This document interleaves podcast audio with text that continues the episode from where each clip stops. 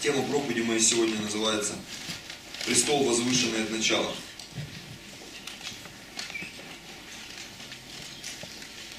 Я говорю о том, что Бог достоин всей хвалы, всей славы, всего поклонения, всех жертв. Бог достоин, чтобы мы искали Его присутствие. Аминь. Знаешь, с кем-то вообще встречаться не хочется, о чем-то думать не хочется. Но когда мы говорим о Боге, это очень важный момент. Несколько мыслей хочу зачитать. Верю, что сейчас я поймаю эту волну, на которой я был. Я думаю, каждый верующий со временем начинает задаваться вопросом, как и где Бог отвечает на наши просьбы и молитвы. Как работает этот механизм. Как происходит встреча с Богом. Как происходит момент освящения. Как происходит момент, когда Бог начинает в нашей жизни творить чудеса. И вы знаете, а, я, может быть, повторюсь из прошлой проповеди какие-то вещи, потому что бывает, Бог тебе дает откровения, и эти откровения, они как инструмент. Они помогают тебе потом другим людям объяснять истины в Боге. И помните, на прошлом служении или на позапрошлом я говорил о том, что если Новый Завет, это завет благодати, это завет для того, чтобы мы с вами могли пользоваться теми благами, которые мы имеем в Боге, ну это как вот ты купил телефон и ты им пользуешься, да, то Ветхий Завет, это как некая инструкция, которая позволяет тебе расширить функционал свой как пользователя. Или если что-то произошло там с твоим девайсом, не знаю, с твоей жизнью, понять, что же как это можно исправить. То есть в Новом Завете мы видим порой ссылки из Ветхого Завета. Ссылки на Ветхий Завет, они а, там параллельные места, еще какие-то вещи. И понятно, что какие-то истории порой, они непонятны нам. Мы просто принимаем их по факту. Иисус сказал, ученики сказали, апостолы сказали. Но чтобы понять порой глубину, нам нужно изучить этот вопрос традиций иудеи, израильского народа, заглянув в Ветхий Завет. Аминь. И в самом же Новом Завете написано, что все те истории, которые происходили с израильским народом до пришествия Иисуса, они все для нас как пример, как примеры, как инструкция, для того, чтобы мы не оказались в той плачевной ситуации, в том положении, в котором оказался израильский народ. В плену, в рабстве, в разрушении, в разделении. То есть нам, чтобы понять Новый Завет, иногда порой нужно заглядывать в Ветхий Завет. Аллилуйя. Чтобы видеть э, эти тонкости и эти нюансы. И вот сегодня, я еще раз повторюсь, тема проповеди мы «Престол, возвышенный от начала». Мы сегодня будем говорить о том, как же нам научиться встречаться с Богом, чтобы наши встречи были эффективными чтобы во время этих встреч происходили действительно чудеса, происходили исцеления. Потому что иногда смотришь на жизнь христианина, мы, мы говорим о чудесах, мы говорим об исцелениях, мы говорим о каких-то сверхъестественных вещах, но их так мало происходит в нашей жизни. Так вот, я бы хотел, как пастор, как священник, как э, человек, который ведет эту церковь, я бы хотел это культивировать в нашей жизни чтобы мы начали искать, чтобы мы начали ожидать, чтобы мы с этим вопросом разобрались. Потому что я искренне всем сердцем верю, что время чудес, оно не закончилось. Аминь. Время чудес, оно не закончилось. И мы видим, чудеса происходили и в Ветхом Завете, чудеса происходили и в Новом Завете. И мы понимаем, что Иисус очень много чудес сотворил. Но глядя в Ветхий Завет, мы видим, что там чудес было не меньше, согласитесь когда расступалось море, когда мертвые воскресали, когда там э, мы читаем о Соломоне, о каких-то там еще вещах, ты понимаешь, Бог всегда готов творить чудеса. Аминь. Аминь. И неважно, с чем они связаны. Это что-то сверхъестественное. Или это элементарное исцеление, когда люди исцелялись, когда там, помните, военачальник э, этот Нейман, он просто семь раз э, окунулся в Иордан и получил исцеление. Другая женщина просто взяла бутылку масла, взяла у соседей много бутылок, наливала, наливала, и из одной бутылки заполнились все бутылки. И этих историй, их десятки и сотни, и в Ветхом Завете, и в Новом Завете. Так вот, как же это все происходит? Как это все работает? Где э, взять эту силу? Мы понимаем, что она у Бога, но как оказаться в этом месте? Как оказаться в состоянии этой праведности? Потому что праведник это человек, правильном месте, который с правильными людьми делает правильные вещи. Праведность, она приводит к миру и к радости в Духе Святом. И вот сегодня а, я бы хотел а, некоторые вещи посмотреть из Ветхого Завета, и потом мы плавно перейдем в Новый Завет. Первое, куда бы я хотел, чтобы мы пошли, это Второзаконие, 12 глава. Второзаконие, 12 глава.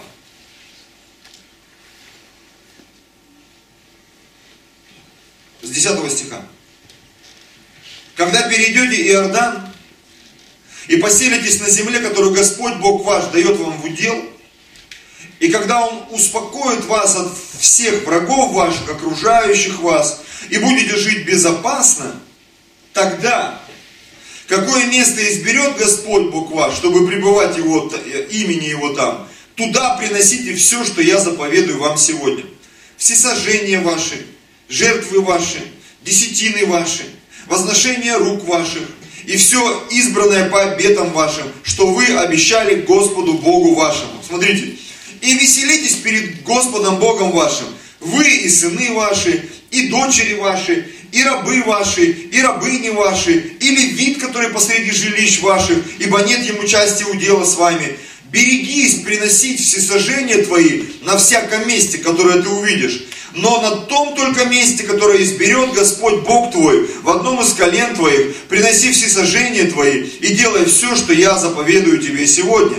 Впрочем, когда только пожелает душа твоя, можешь заколоть и есть по благословению Господа Бога твоего, а, мясо, которое Он дал тебе во всех жилищах твоих, нечистый, и чистые могут есть это как серну, как и, так и оленя, только крови не ешьте, на землю выливайте ее, как воду. Нельзя тебе есть в жилищах твоих десятины хлеба твоего, и вина твоего, и илея твоего, и первенцев крупного скота твоего, и мелкого скота твоего, и всех обетов твоих, которые ты обещал, и добровольных приношений твоих, и возношений рук твоих, но ешь сие только пред Господом Богом твоим, на том месте, которое изберет Господь Бог твой, ты и сын твой, и дочь твоя, и раб твой, и раба твоя, и левит, и пришелец, который в жилищах твоих, и веселитесь пред Господом Богом твоим о всем, что делалось руками твоими.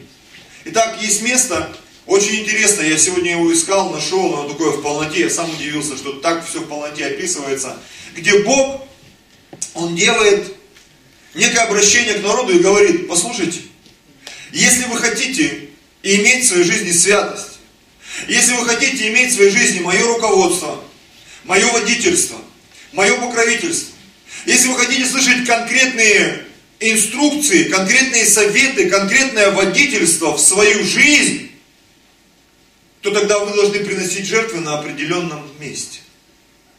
Не просто где вздумается – а на определенном месте и по определенным правилам. Вообще Ветхий Завет, он, он наполнен этими правилами, инструкциями, какие должны быть животные, как они должны приноситься, в какой день это должно делаться, в каком количестве это должно приноситься. И порой ты читаешь, помните, да, там, и принес одного овна, одного козла, одного тельца, там, столько-то сикли всего, столько-то, одна чаша золотая, вот столько-то сикли, одна чаша такая-то, одна телега, три овцы, там, три барана. Думаешь, Господи, зачем это все нужно? Были определенные условия, при которых, ну, скажем так, не то, что Божье присутствие, а при которых этот механизм, он начинал работать. И вот это старание, которое использовал народ Божий, это вменялось ему в праведность. Я немножко мотну назад до закона. И приведу пример с героем библейским Авраамом, отцом веры. Написано, к нему пришел Бог и сказал, выйди из земли твоей, это конкретное указание, из дома отца твоего, из родства твоего, и пойди в землю, которую я укажу тебе. Это тоже некого, некая инструкция. И тогда написано, Бог сказал, я благословлю тебя. И благословлю благословляющих тебя, и благословятся в тебе все племена земные, проклинающих тебя прокляну. Но Аврааму ему нужно было сделать некоторые вещи. И забегая вперед в проповеди, даже я скажу, что Авраам, если ты прочитаешь его историю, биографию, на всяком месте, где он останавливался, он строил жертвенники и приносил жертву Богу. На всяком месте, где он останавливался где бы он ни был, куда бы он ни ходил. Он строил жертвенник и приносил жертву Богу. Грубо говоря, забегая опять же вперед, да, и трансформируя это на нашу реальную жизнь, где бы мы с вами ни находились, в скудости, в богатстве, поднятые, опущенные. Научись строить жертвенники и приносить жертву Богу. Потому что иногда это нужно для того, чтобы осветить то место, в котором ты находишься. Ибо, возможно, оно было полно мерзости или чего-то не Божьего. А иногда эта жертва нужна для того, чтобы это место благословить и поставить на нем духовную печать, что это принадлежит Богу. Чтобы никто другой, нечистый или инородный, не мог туда зайти и завладеть этим местом. Неважно, что это, твоя семья, твое тело, твое здоровье, твои ментальные сферы, там разум, эмоции, желания, твои мечты. Научись во всех этих сферах приносить жертву Господу. Аминь. Научись ставить жертвенники. Научись ставить жертвенники. Это очень важный момент нашей жизни. Научиться ставить жертвенники. Давайте еще один пример приведем. Соломон, когда построил храм, то он молился интересной молитвой. Третье царство, восьмая глава. Я немножко из контекста вырву пару, пару мест. 44 и 48 стих. Соломон молится и говорит Богу, 44 стих, 3 царство 8.44. Когда войдет народ твой на войну, выйдет народ твой на войну, против врага своего, путем, который ты пошлешь его, и будет молиться Господу, смотрите, обратившись к городу, который ты избрал, и к храму, который я построил имени твоему. Там написано дальше, тогда услышь его и ответь. 48 стихе. «И когда обратятся к тебе всем сердцем своим и всей душою своей в земле врагов, которые пленили их, и будут молиться тебе, обратившись к земле своей, которую ты дал от самых, и к городу, который ты избрал, и к храму, который я построил, имени твоему, тогда услышь и ответь». То есть в Ветхом Завете мы видим, что Бог от Израиля требует конкретики обращение на восток, обращение к Иерусалиму, обращение к храму. Если ты не конкретно там не находишься, у тебя должен быть конкретный взор внутри, в разуме, конкретные вещи. Ты должен молиться в том направлении. Когда мы смотрим э, книгу Даниила, помните, да? Что он был сильный, святой, помазанный, благословенный, он пересидел нескольких царей. Хотя мы все знаем, когда царь уходит, всю администрацию уничтожают, этот человек пересидел там троих или четверых царей. И при всех он был советник. И вот когда его хотели поставить самым главным, один из царей, Дарий, если я не ошибаюсь, а их было три самых главных, и Дарий, написано, намеревался уже его поставить самых главных, тех двоих сместить.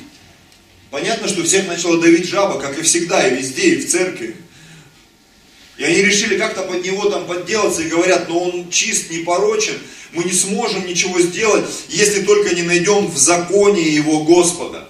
Они знали, что он молится каждый день. И они дали царю указ подсунули, сказали, подпиши, чтобы только тебе молились, только тебе обращались в течение там скольки-то дней. И написано э, Даниил, а, это Даниила 6 глава 10 стих. Даниил же узнав, что подписан такой указ, пошел в дом свой, окна же в горнице его были открыты против Иерусалима. То есть он жил по слову. И молился, и он три раза в день преклонял колени, и молился своему Богу, и славословил его, как это делал он и прежде того. Аллилуйя. То есть мы с вами сейчас в Ветхом Завете увидели, что Бог побуждал израильский народ к определенному поведению в жертве и в поклонении. Вы должны молиться, и ваш взор должен быть устремлен к месту, в котором находится присутствие Божье. Мы все знаем, что когда Иисус умер на кресте, завеса в храме разодралась, и все ворота там, они распахнулись в храме. И я вот разговаривал с нашим братом Виктором, и он говорит, что как по еврейскому преданию, они закрывали эти ворота, но они все равно раскрывались. Там ворота такие, чтобы закрыть одну воротину, нужно было шестером эту воротину закрывать. И вот они, а, 16, да, 16 человек, представляете, вот они эти ворота закроют, а они открываются. Они их закроют, а они открываются. Завеса разодралась, ворота открывались. То есть, получается, люди даже заглядывать туда раньше не могли. Помните, когда Оза прикоснулся к ковчегу, он умер. Люди, которые заглянули в ковчег, умерло 50 тысяч, 70 человек. Помните, там была такая история страшная. То есть Божье присутствие оно было настолько святым, и здесь вдруг нонсенс. Ты мог через ворота заглянуть, увидеть святой святых, потому что ворота были на распашку, завеса была разодрана сверху донизу. И понятно, что это вызывало страх, смущение, недопонимание. А что произошло? А во времени смерти Иисуса и воскресения что-то изменилось. Присутствие Божье из какого-то конкретного места, оно вышло и стало обитать в другом месте. Оно стало обитать э, в теле Иисуса Христа, в Его жизни. И потом, как Он сказал своим ученикам и людям, которые не поняли, Он говорит, вы храм этот разрушите, который 46 лет строился, а я за три дня его воздвигну. А Он говорил о храме тела своего. Поэтому сегодня Бог, Он живет внутри наших сердец. Поэтому нам сегодня не нужно молиться в сторону Иерусалима. Нам сегодня не нужно э, искать какое-то конкретное святое место. Знаете, как вот есть э, э, в соседней религии там паломничество, там на святую землю и так далее, и так далее. Вы понимаете, да, о чем я говорю? Нужно съездить, нужно посмотреть, потрогать. Даже если ты ни, ни разу не будешь в Израиле и ты умрешь верующим, ты все равно попадешь на небо. Аминь. Даже если ты ни одного барана не принес жертву э, там, во имя Господа, ты все равно попадаешь на небо, если ты веришь в Иисуса. Сегодня многие вещи изменились. Аминь. Сегодня нет какой-то конкретики физической в плане жертвы, в плане места, в плане храма. Но все же, сам принцип остался. Жертвы должны приноситься пред лицо Божье. Аминь. И сегодня у меня, как у пастора, как у священника, сегодня возникает вопрос, вызов к тебе. Где ты строишь жертвенники? Однажды в Писании было сказано, ибо здесь сокровище ваше, там и сердце ваше. Сокровище. У каждого из нас разные сокровища, согласитесь. Для кого-то это драгоценные камни, для кого-то это его знания, для кого-то это его позиция. У нас у всех разный взгляд на сокровища. У нас разные ценности, разный уровень ценности. И вот Бог, Он как бы объединяет все и говорит, там, где будет твое сокровище, там будет и твое сердце. Там, куда ты вкладываешь время для того, чтобы строить что-то, на что ты тратишь свою жизнь, чему ты приносишь свою жизнь в жертву. И вот мой посыл сегодняшний, в контексте этой проповеди, чтобы наша жизнь, она была настроена на то, чтобы где бы мы ни были, что бы мы ни делали, мы научились строить жертвенники Богу. И в своих семьях, служа своим женам, мужьям, детям. И в церкви, членами которой мы являемся. И в обществе, гражданами которого мы являемся. На самом деле. Знаешь, я сегодня, э, на сегодняшний день я заморочился, я пропустил выборы 2012 года что я был в Москве, и тогда не было вот этих вот моментов. Я, сегодня я зарегистрировал, я зарегистрировал свою жену, мы получили эти открепления. Сегодня мы пойдем рядом с нашим домом голосовать. Это тоже своего рода посвящение, которое есть в нашей жизни. Аминь. Слушай, ну что там от твоего голоса зависит? Все от твоего голоса зависит. От моих решений. Я зарегистрировался в приложении, еще несколько братьев из нашей церкви, да, активный гражданин. Я там голосую, скажешь, ну там столько народу голосует, но я все равно голосую.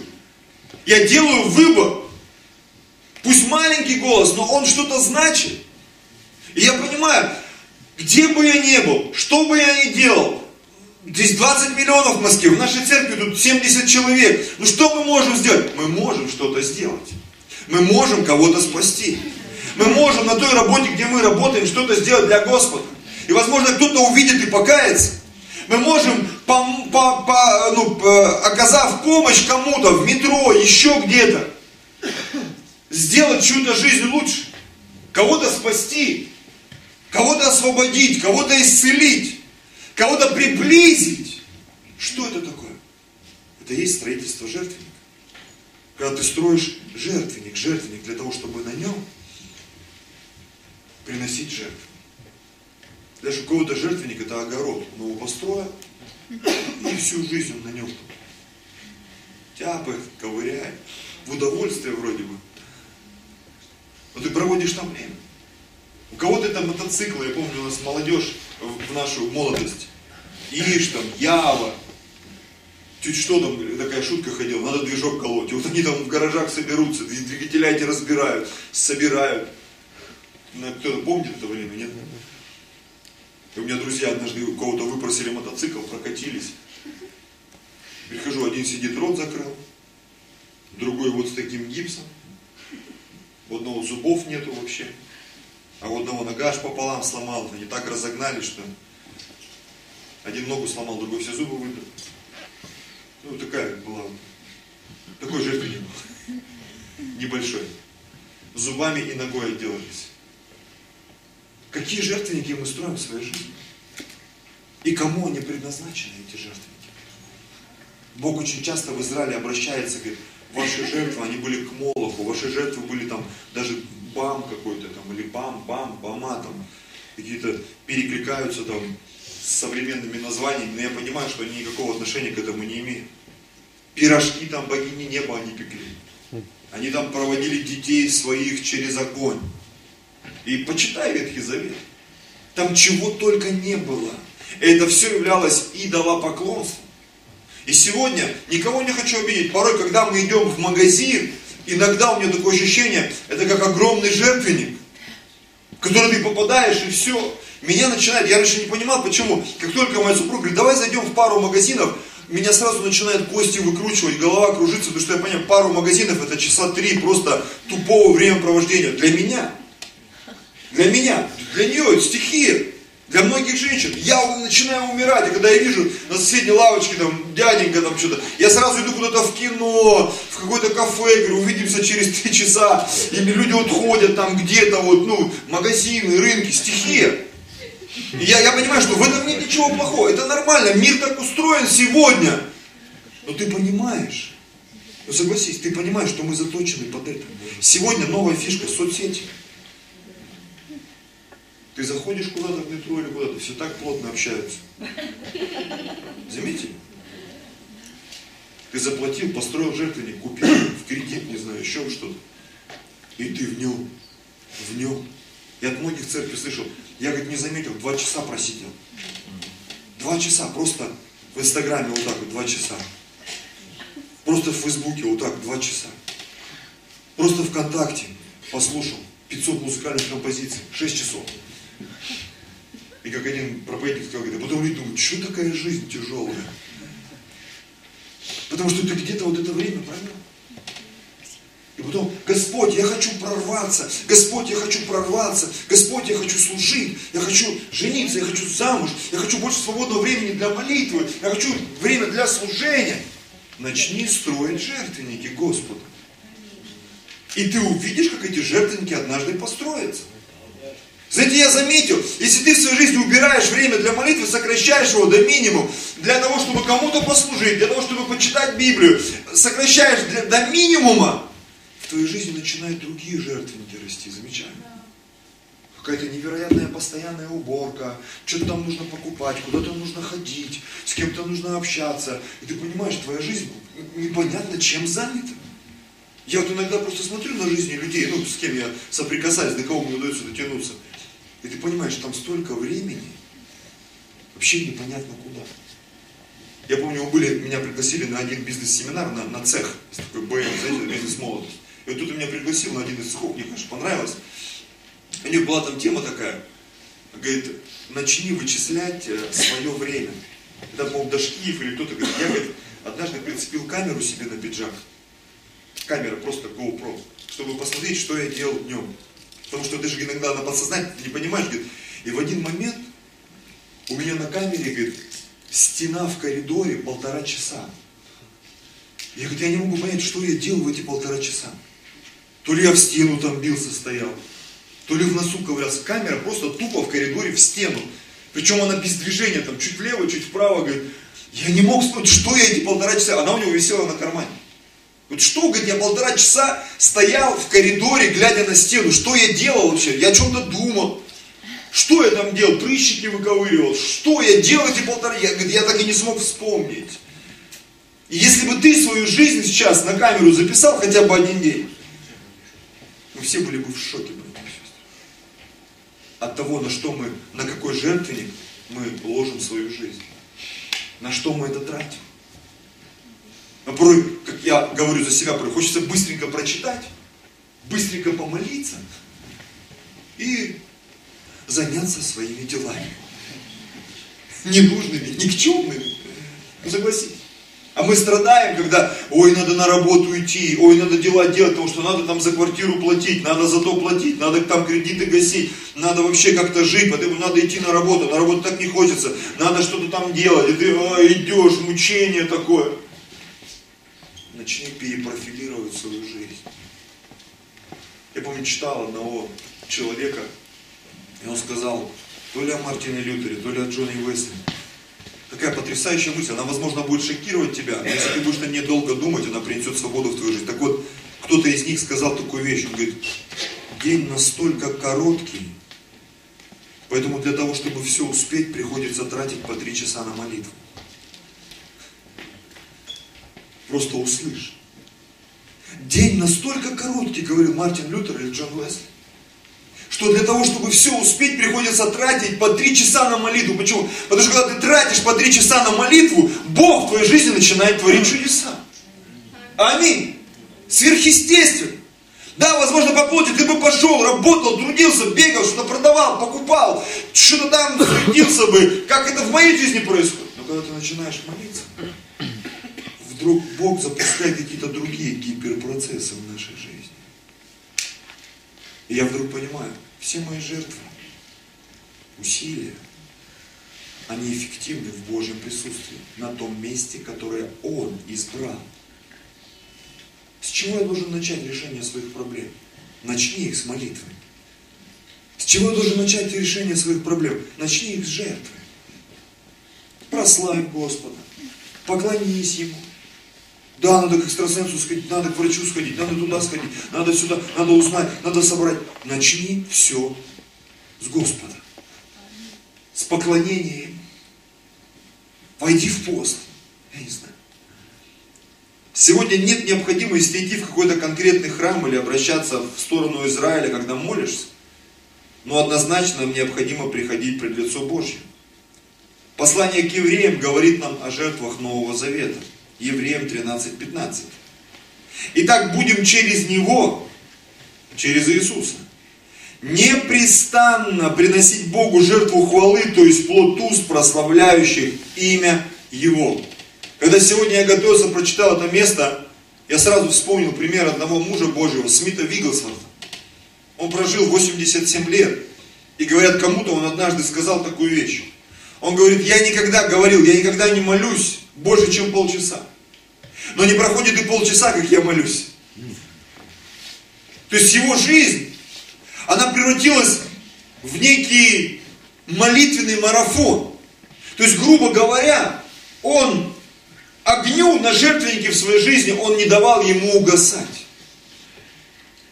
Я однажды услышал о, такой, о таком уникальном, как, как бы это, примере из сталелитейной промышленности. Так вот, говорят, когда, я не знаю, как сейчас, раньше, когда сталелитейные заводы запускали, зажигали эту домную и в ней плавили металл, руду металлическую. На протяжении всей работы завода, не знаю, как сейчас раньше так было точно, э, в домне нужно было поддерживать э, сумасшедшую температуру. Знаете почему?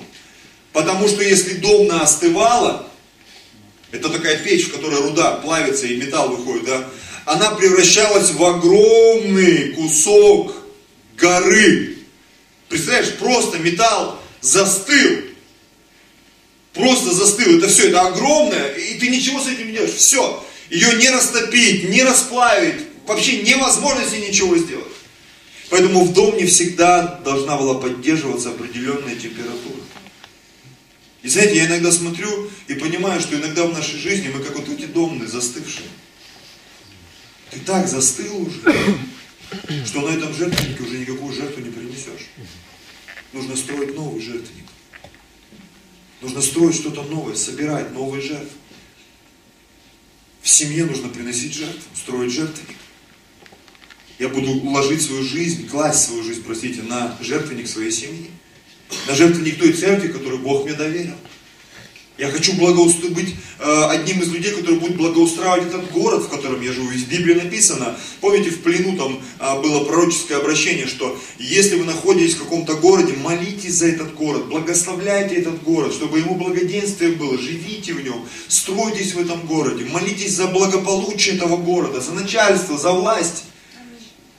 Молитесь, благословляйте, стройте жертвенники, приносите на них жертвы.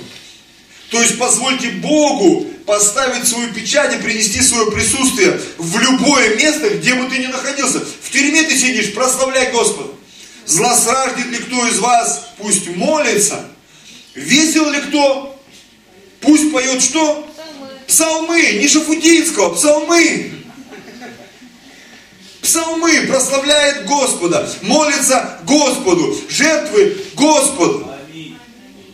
Говорят, что христиан начали называть христианами по одной причине. Они говорили только о Христе. То есть любая тема, которую касались люди, которые с ними общались, это все сводилось ко Христу. Еду есть, молимся. Заболел кто? Молимся. День классный, прославляем Господа. Плохой день, благодарим Господа. Сегодня бы это назвали, знаете как? Фанатизмом, сектантством.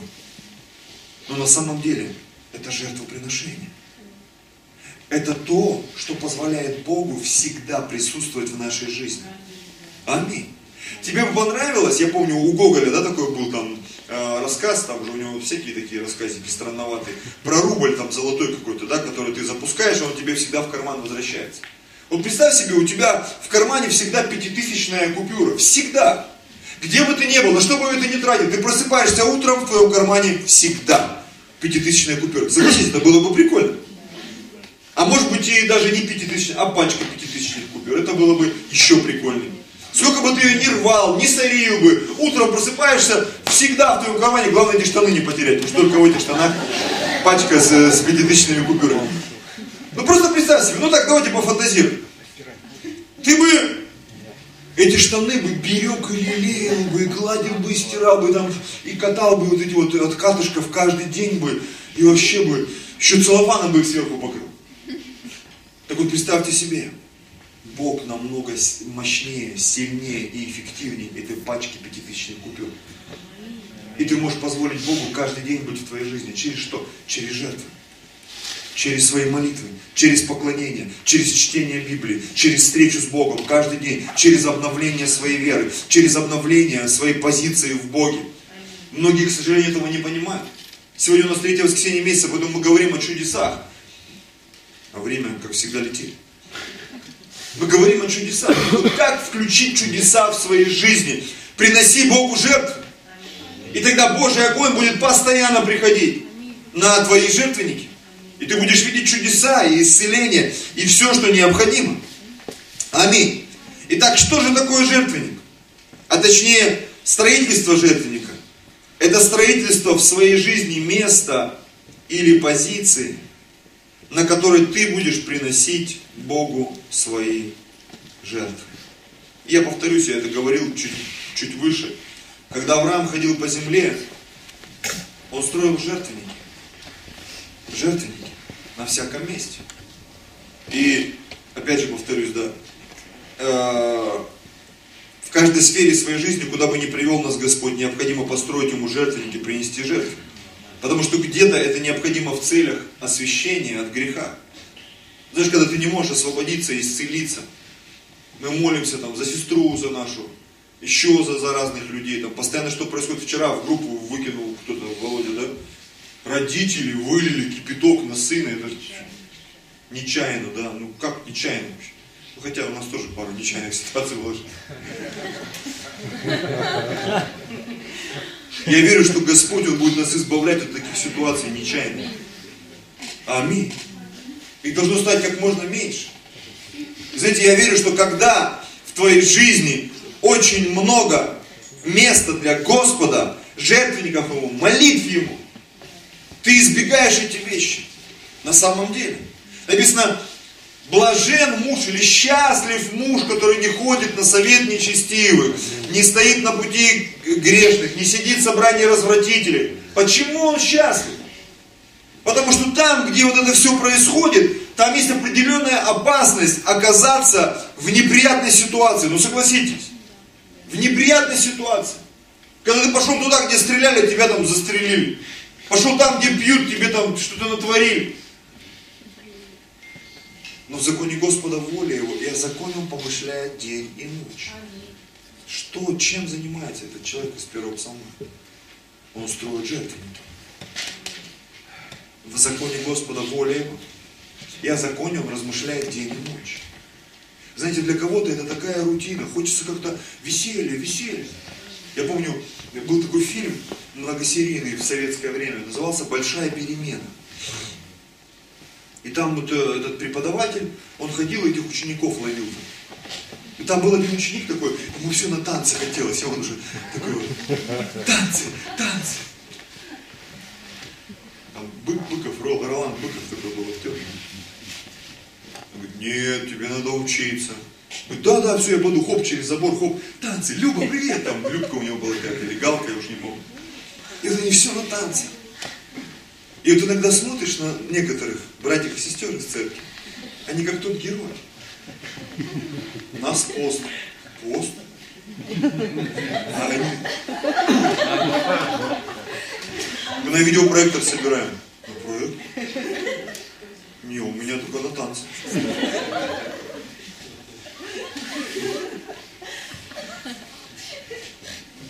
И как пост или жертва, его нет. Но когда танцы, он в топе. Аллилуйя. Был даже фильм такой, танцор диска. Джинни, давай. Аллилуйя. Итак, делаем вывод. Пожалуйста, музыканты. Матфея 18 глава, 20 стих. Всякое место, где прославляется Господь, это потенциальное место для Его присутствия и проявления Его чудес. Всякое место или всякая сфера в нашей жизни, где прославляется Господь, как его можно прославить там в своем бизнесе? Принеси жертву Господу.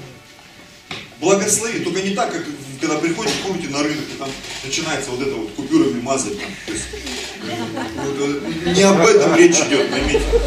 Ты первый покупатель, твои купюры там все натерли.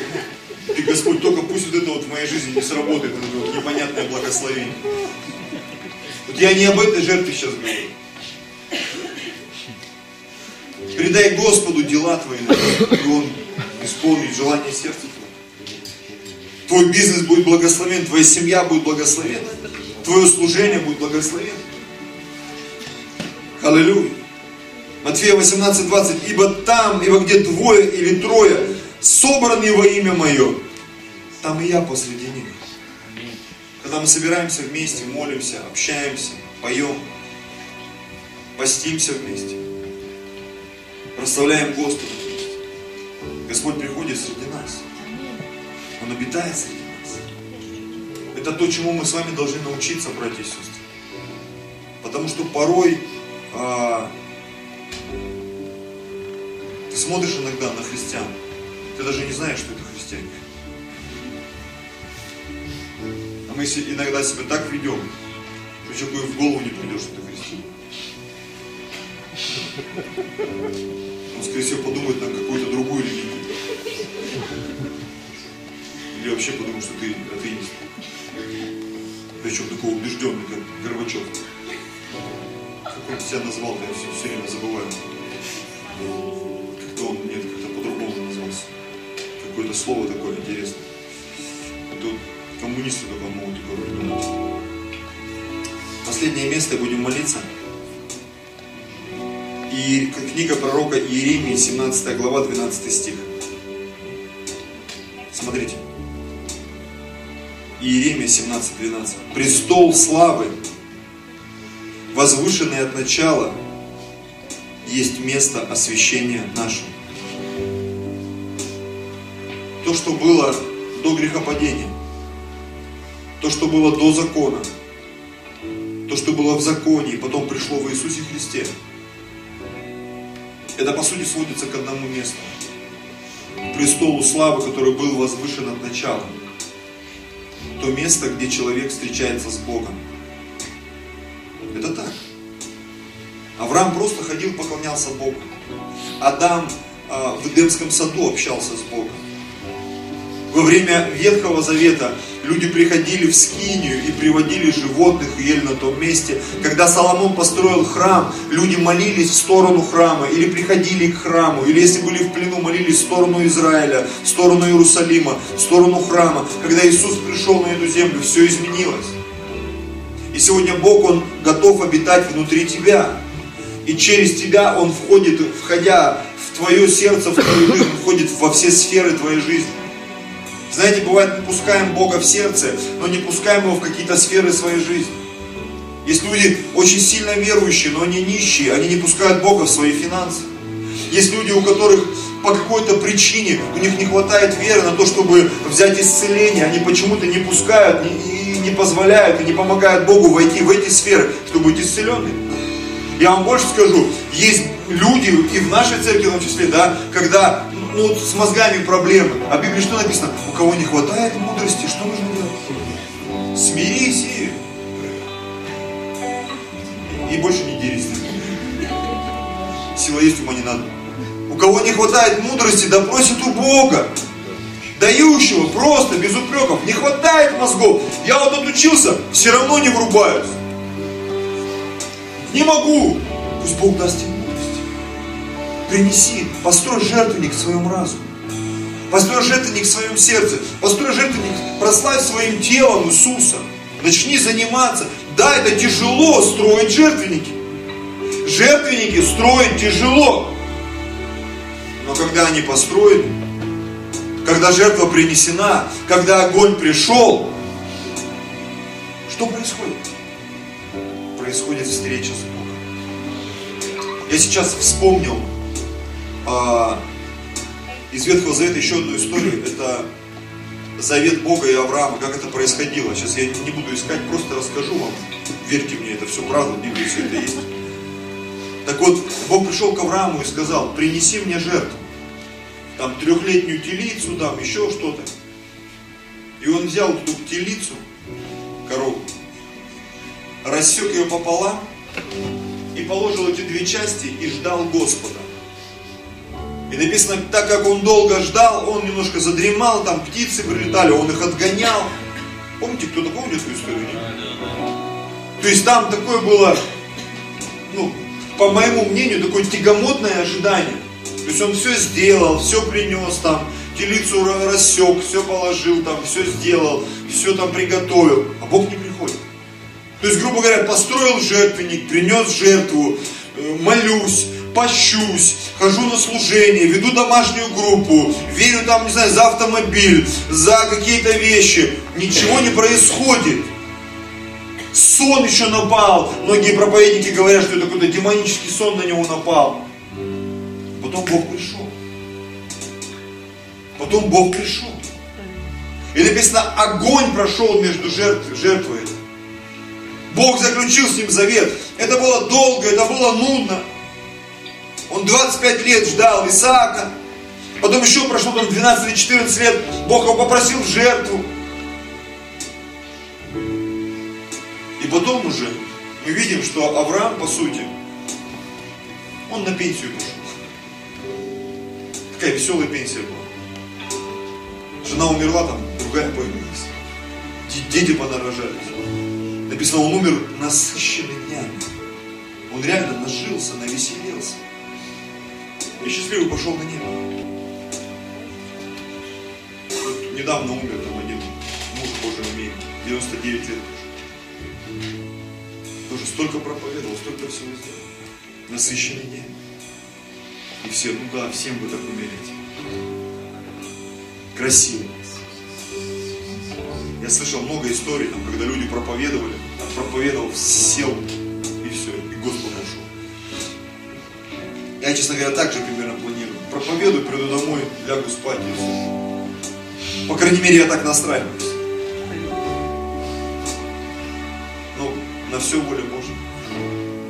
Но когда мы приносим жертвенники, когда мы строим жертвенники, приносим жертвы, мы можем ожидать этого благословения. Престол славы, возвышенный от начала, есть место освящения нашего. Бога всегда было место для нас. Всегда. И в Эдемском саду, и во времена Моисея, и во времена Авраама, и во времена Соломона, и во времена Иисуса, и в наше время, в которое мы живем. Бог и конкретно Иисус вчера, сегодня и во веки тот же. Поэтому мы можем находиться в этом состоянии и ожидать от Него чудес, знамений, исцеления. Я сегодня буду молиться за людей, за исцеление. За исцеление, не знаю, твоего разума, твоего сердца, твоего тела, твоего служения, твоего бизнеса. Я хочу, чтобы ты настроился сегодня. Настроился на жертву в своем сердце. Неважно, какая-то вот финансовая жертва, внутренняя жертва, твоя молитва, твое поклонение, пост, который ты возьмешь, может быть, завтрашнего дня там. Неважно, пусть Бог тебе подскажет, что конкретно тебе нужно сделать. Но тебе нужно построить жертвенник. Возможно, это будет какая-то регулярная ежедневная молитва в течение месяца или какая-то жертва, какая-то сумма, или какое-то конкретное действие, которое ты будешь делать, кому-то проповедовать, выходить там час каждый день, там после работы или в течение дня и проповедовать людям. То есть тебе нужно построить какой-то жертвенник. И на этом жертвеннике приносить жертву. Зачем? Чтобы Бог пришел в твою жизнь. И это место освящения, оно появилось в твоей жизни, в этой сфере, в той сфере, в которой тебе нужно чудо Божье. У каждого из нас есть какие-то свои интересы, свои цели и планы. Пусть они состоятся в Господе. Во имя Иисуса. Давайте склоним голову.